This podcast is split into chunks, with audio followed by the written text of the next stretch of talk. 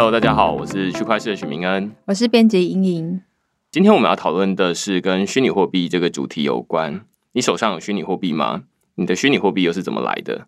是挖矿，还是去交易所买，还是其实你是跟朋友买，或者是朋友送给你的呢？其实现在挖矿的方式有非常多种，或者是取得虚拟货币的方式有非常多种，只是多数人最常听过的，可能还是停留在最早期的，就是诶，你要有一台矿机，或者是你要去买，但是多数人可能也不知道要去哪边买买币这件事情，因为它其实不像是我们。大马路旁边就有一间银行，然后你就可以走进去，那你就可以买这些虚拟货币。所以，我们今天就来讨论虚拟货币的取得方式。其实，从二零零九年比特币上线以来，到现在二零一九年，已经过了大概十年左右的时间，它其实取得方式有一些转变。那我们今天就来讨论这中间的过程是怎么变化的，那以及你要怎么取得这些虚拟货币。就是这些取得虚拟货币的方式，看起来演进的过程看起来是越来越自然了。对，那我们就先从最一开始，比特币在二零一九年上线的时候，那时候肯定是才刚发行比特币，非常少人手上有比特币，所以那时候完全不会有虚拟货币交易所这种东西，因为就没有人要买，没有人要卖，你基本上就是在比特币区块链上面拿到了这个比特币之后，你就。有点像自己保存着，你想要花也没地方花。其实很多人，我猜现在也觉得台湾好像也是没有地方花这些虚拟货币。现在的情况跟那时候可能是有点类似的，只是现在可能是全球已经有蛮分散的一些点是可以让你花虚拟货币。那当时是完全没有，就是那时候的情况啊，就是有点像是你在你在自己的电脑上面运行一个城市，然后你就可以取得这些虚拟货币这样子。那就是我们说的算力挖矿。算力挖矿主要的原因其实是说，这些矿工他家里都有一台电脑，这基本上是在比特币区块链这个程式码里面写的，就是说他们规定一个规则：如果你愿意提供你的电脑的运算能力，那我就可以给你比特币作为奖励。那那时候因为比特币其实是没有价值的，就因为没有人收，所以就没有价值。你可以想象成就是说，我们把日币。拿到台湾来，没有台湾任何商店愿意收日币作为交易，那所以日币在台湾就没有价值。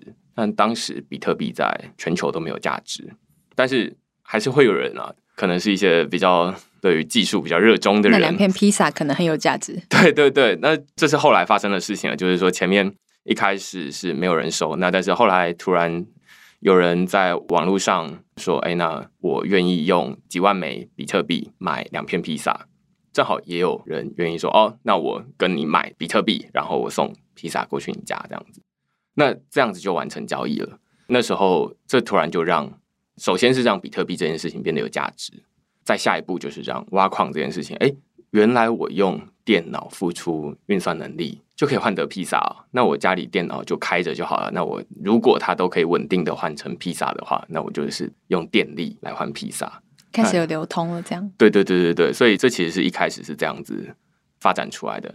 这前面还有一个故事，就是说为什么比特币系统需要发比特币给你？如果从你自己是电脑的拥有者的话，你会反过来问：为什么我要在我的电脑里面运行一个挖矿的城市？因为你可以获得比特币。到底比特币系统拿我们的电脑的运算能力拿去做什么呢？你可以把这个运算能力想象成一个虚拟的高墙。如果有越来越多人提供这个运算能力，它的这个墙就越高。那这个墙基本上就是比特币区块链这个转账系统的安全性。越多人提供它的运算能力，它的墙就越高，骇客就越难攻击。所以基本上我们提供的这些算力，电脑的运算能力是来确保比特币系统的安全性。从比特币系统的角度来说，它就会是我拿比特币来支付系统的安全性的维护费，让大家来共同保护。这个是很多人在讨论比特币挖矿的时候，其实会听到很多技术名词，例如说工作量证明，或者是其他的这种公司机制等等的。我认为这些可能是技术人员会用来讨论的东西，但是多数人他其实只需要知道说，哎，挖矿背后的。背景它其实就是一个很单纯的，就有点像是我们传统很古早时候在金瓜石上面挖黄金，付出劳力获得黄金。二十一世纪你是付出电脑的运算能力获得比特币，有点不太一样，但是基本上都是一个付出跟收获的一个逻辑，所以大家会把这个东西称为挖矿，就是取得比特币的方式。那只是后来刚刚莹莹也有提到，就是说后来会有人想要，哎，那我用两片披萨跟你换这一堆比特币。虽然那时候也我猜愿意买披萨给他的人也不知道以后会大涨，对，他也不知道以后会大涨，甚至他不知道比特币到底能干嘛。他其实买回去的就是一种收藏品，我猜他可能就是个收藏癖吧，或者是一个技术的狂热分子。那时候实在是所有人都看不出来到底比特币能做什么。但是，当有越来越多人有这样的交易之后，交易所的需求就出现了。交易所它的用途其实是协助想要买比特币的人找到卖家，想要卖比特币的人找到买家。你们都来交易所这边，交易所负责撮合你们双方。诶，你要用十块买，他正好要用十块卖，要不然你们银货两訖这样子。只是交易所现在就是说，你们两方必须要先把钱都给交易所。由我来帮你们左右兑换，然后再分别交给你们两个。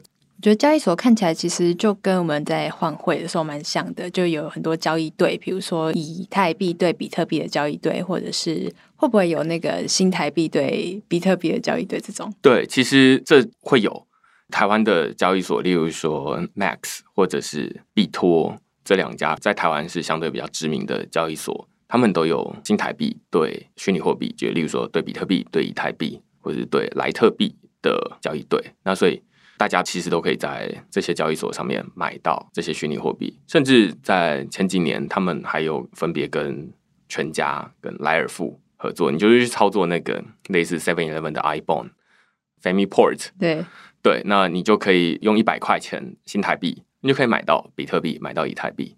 这其实是台湾人去参与这些虚拟货币的一个很简便的方法，街头巷尾都有便利商店这样子。所以等于说到这个阶段，我就不需要自己再去付出算力，我其实可以用新台币去交易所，然后兑换我想要的虚拟货币。对对对对，三个阶段有点像有人在挖矿，有点像是他在生产这些虚拟货币，在交易所这边，例如说我去便利商店买，这其实是跟已经有的人去。买他手上的这些虚拟货币，很像黄金。但是你以前最早最早大家都是去淘金，但是后来我们就直接去银楼就好了。对对对对，那只是淘金的人还是会在，还是很多人会觉得说，啊，那我不要在银楼买，因为在银楼买因为比较贵。我算一算之后，我觉得，哎，我付出劳力来取得这些比特币的时间成本、金钱成本也比较划算，那我就愿意去矿场自己去当矿工，所以。在古时候，你可能是要去买帽子，去买十字号，去到金瓜石需要九份。但是现在，你就是打开你的电脑，运行你的城市，就开始挖比特币了。不过你之前分享蛮多次，就是你也有挖过矿，对照现在币价，应该是去买比较划算，对不对？对，现在其实如果你要挖矿的话，你通常会计算的是说，哎，那我要买这些挖矿工具的成本，以及到底我会挖多少。例如说，你的工具越好，换句话说，我们之前有一集讨论过矿机。其实矿机它有分等级，有一些矿机它的运算能力比较高，那它当然就可以比较有几率挖到更多的比特币。相对的，等级比较低的矿机，它的挖矿效率就比较差一点。那所以你就去衡量，就是说，哎，那我到底应该买什么样的矿机？对照我可以挖到多少的比特币？那这些比特币可以在市场上卖到多少钱？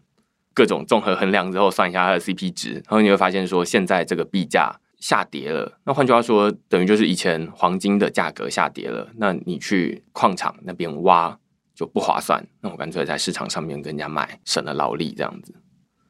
从一开始的挖矿，然后到中间的在交易所买币，这其实是已经有一点流通了。比特币或者是以太币，它会在市场上流通，有人想要买，有人想要卖。但是这些买的人或者是卖的人，他是真的有拿这些比特币拿来做什么样的买卖吗？其实我们现在在日常生活中还是几乎没有商店在收这些虚拟货币。可能在二零一七年的时候，有一间第一次有一间高雄的蛋糕店，蛋糕店，对，他就诶主打他就是可以收比特币、以太币等等的不同的虚拟货币。我记得他开幕的时候，很多人然后去体验看看。那后来像是在台北有一些餐酒馆是提供这样的服务的，有一些咖啡厅也有提供这样的比特币支付的服务。但是我猜多数人都是保持着一个尝鲜的心情去试试看，区块市也可以用比特币或者是以太币来定。之前有会员他就是说，哎。你们就是讨论虚拟货币的嘛？那为什么我不能用这个币付呢？我就说可以啊，那我就按照当时的这个币价来支付就可以了。所以其实还是要回过头来扣到新台币的汇率。对对，就是你先换新台币的汇率，等值的比特币或以太币给我。那只是我拿的这些比特币跟以太币，它可能价格就会涨涨跌跌这样子。嗯，因为它金额都不大，所以这是蛮好玩的。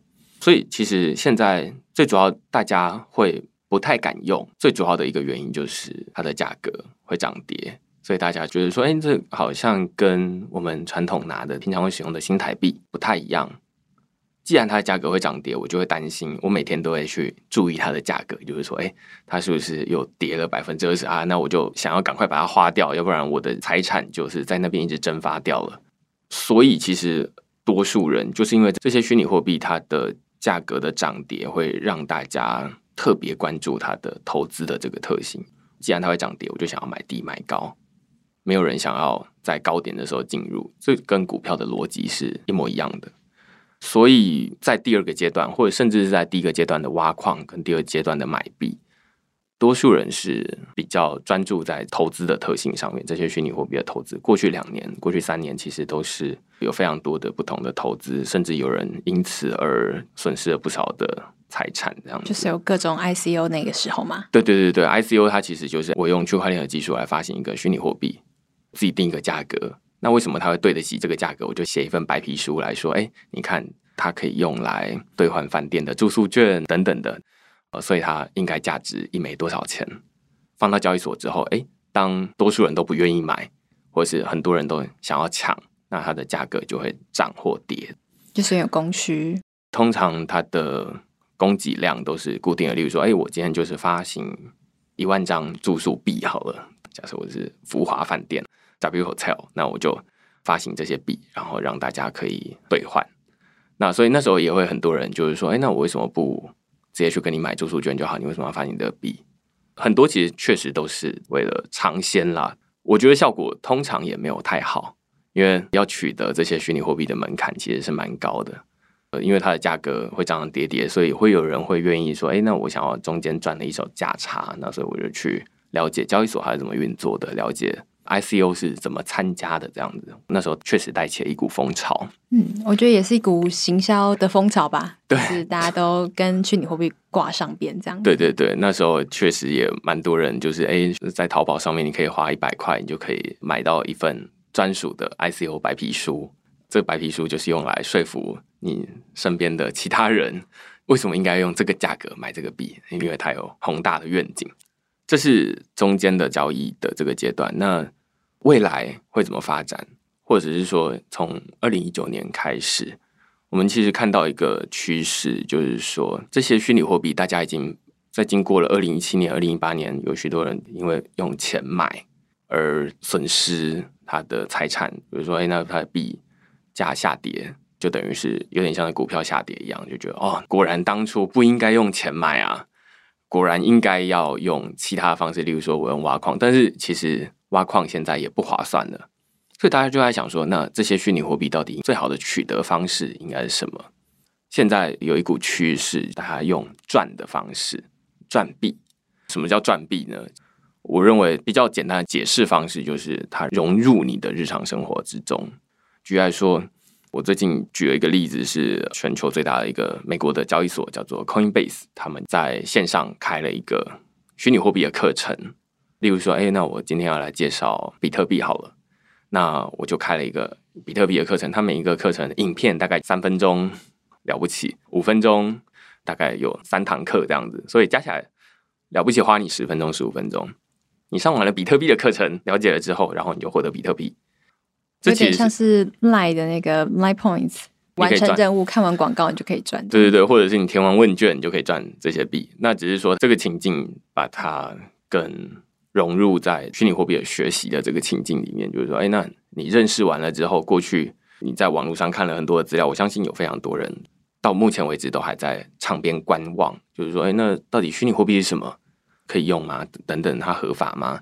有人他就会想说，哎，那既然你都已经愿意来了解了，那我就发一点虚拟货币给你，然后让你有这种哎持有虚拟货币的感觉。同时，你接下来你再去上另外一种，例如说以太币的课程，那你就可以再获得以太币。那这时候你就是你的钱包里面就有很多不同的虚拟货币，这感觉会很不一样。这是一种把挖矿这件事情融入学习的这个过程，所以我们就会把这个过程称为赚币，而不是传统的挖矿。就有别于过去这种开电脑，然后会产生高额的电费，然后会产生很多的热。既然大家每次一讲到挖矿，就会想到哎，一台电脑，然后在那边用算力挖矿。通常现在这种有点像是平常就会做的事情。假设哎，Facebook 说不定它之后发行了虚拟货币。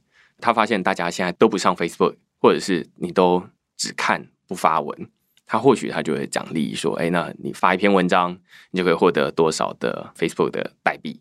那这些代币可以用来做什么？等等，你可以用来下广告，或者是做什么事情这样子。那他就有一个诱因机制，希望你可以去做。Facebook 发文是大家平常本来就会做的事情。当然，我只是举 Facebook 为例啦，不是他真的愿意这么做，因为。你愿意用钱奖励出来的东西，跟你本来就愿意发文的内容肯定会不一样。那这是跟企业走向有关系。我是举例 Facebook 为例啊，但是不是说 Facebook 一定会这么做。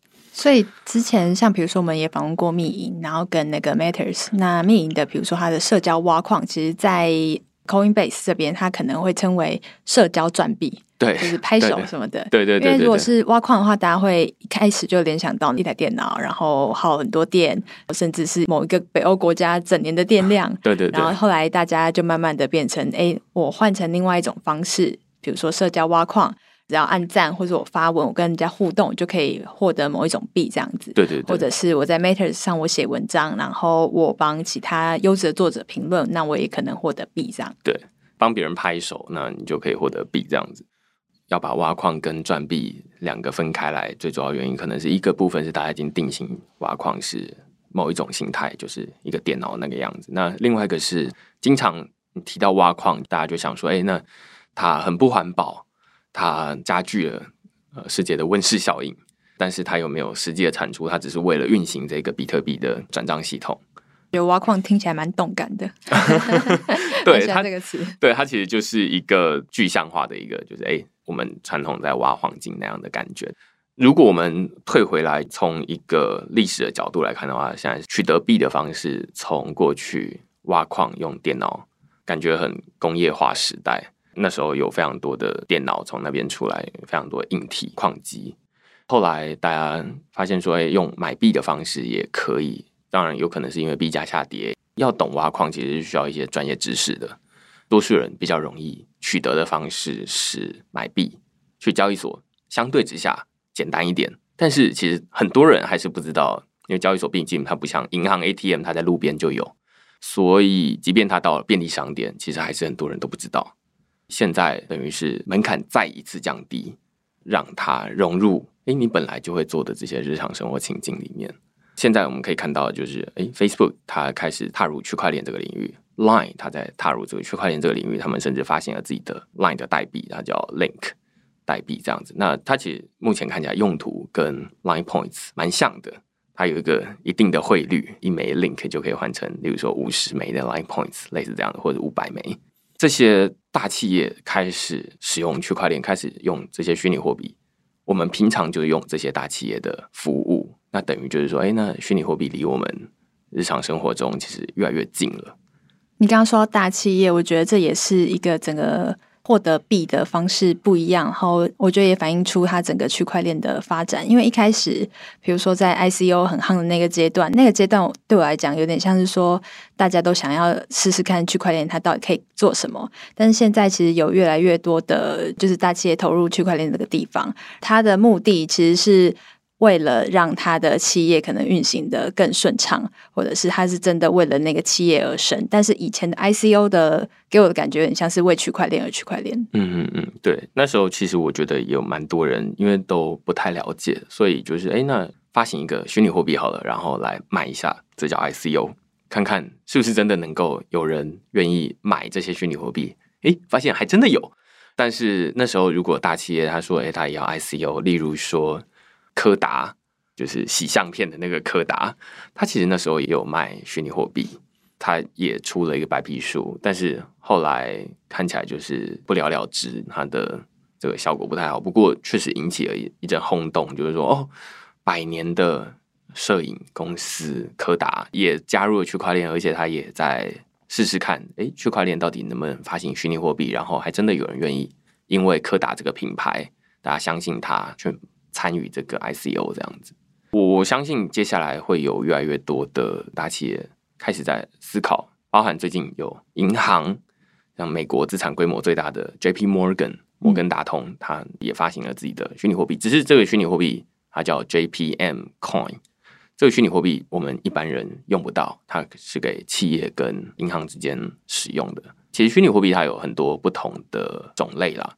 那我们今天讨论的是，我们一般人可以在便利商店，你可以在交易所，你可以在平常有点像你在 Coursera 上面上课，在一些开放式课程像上课的时候，你就可以取得的这些虚拟货币，未来会是怎么样？我猜应该门槛会进一步降低啊，从一开始的挖矿到买币到赚币。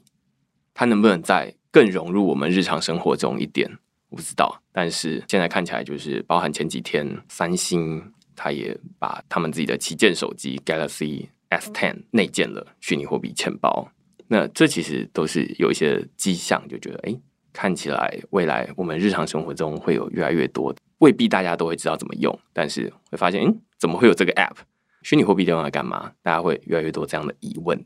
我觉得大家应该也会越来越习惯，然后就可能就不会像一开始 ICO 那样子就乱投钱这样。对对对对，这有很多新的科技都是这样，就是像大家对直播视讯还不是很熟悉的时候，大家会觉得哎，视讯好像是代表，可能好几年前我在读大学的时候，我同学都觉得我在跟我朋友视讯是。一个听起来很会容易让人想入非非的事情，就是 你们怎么会在视讯？就是听起来那个视讯都是打挂号的这样子。对，一开始都是色情或者是游戏产业这样子。对对对，那现在其实大家都在跟家里的长辈视讯啊，就是哎，那这是一个越来越熟悉，大家对陌生的东西总是会觉得，嗯，它好像有点怪。但是当大家都在使用的时候，就会觉得，哦，这其实蛮正常的，为什么不试训？这是我们今天要讨论的虚拟货币的一个取得的过程啊。那我们可以很明显看出来，它的门槛一路在降低。好，如果你喜欢我们的 Podcast 的话，欢迎帮我们订阅、评分。那我们目前会每周更新，欢迎就是推荐更多人。好，谢谢大家，拜拜，拜拜。